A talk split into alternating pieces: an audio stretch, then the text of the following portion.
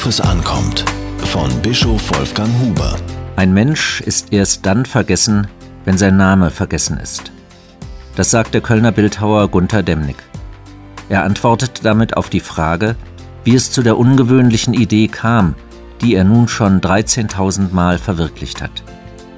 Im Jahr 2003 begann der Künstler damit, Messingplatten in der Größe eines Pflastersteins in Bürgersteigen zu verlegen, auch in Berlin.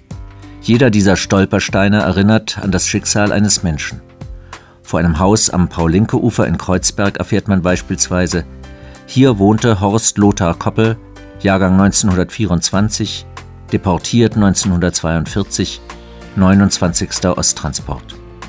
In 280 deutschen Städten finden sich inzwischen solche Steine. Sie erinnern an Opfer der Gewaltverbrechen in der Nazizeit. Sie nehmen die Spur von Menschen auf, die deportiert und in Konzentrationslagern ums Leben gebracht wurden. Jeder einzelne Stein ruft ein persönliches Schicksal wach. Diese Steine erinnern insbesondere an deutsche Bürger jüdischen Glaubens. Sie wurden nach 1933 zunächst schikaniert und ausgegrenzt. Bald durften sie ihre Berufe nicht mehr ausüben. Ihre Geschäfte wurden zerstört oder zwangsweise verkauft.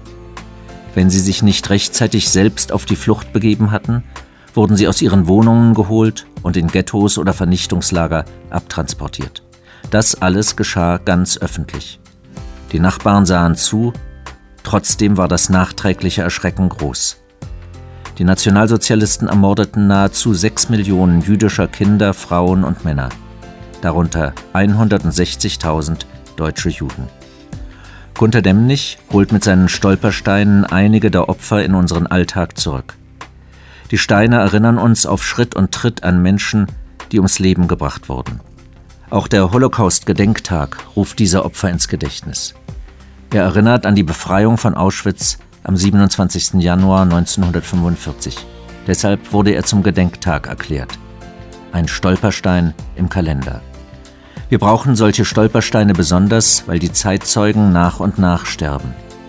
Der Holocaust-Gedenktag und die Stolpersteine halten die Erinnerung für uns, unsere Kinder und Enkel lebendig. Sie vergegenwärtigen das unfassbare Geschehen und sie erinnern an unsere Verantwortung für alle Menschen. In der Bibel steht, dass Gott jeden Menschen bei seinem Namen gerufen hat und ihn liebt.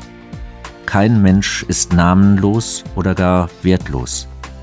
Deshalb setzen Christen sich dafür ein, dass niemand herabgesetzt wird.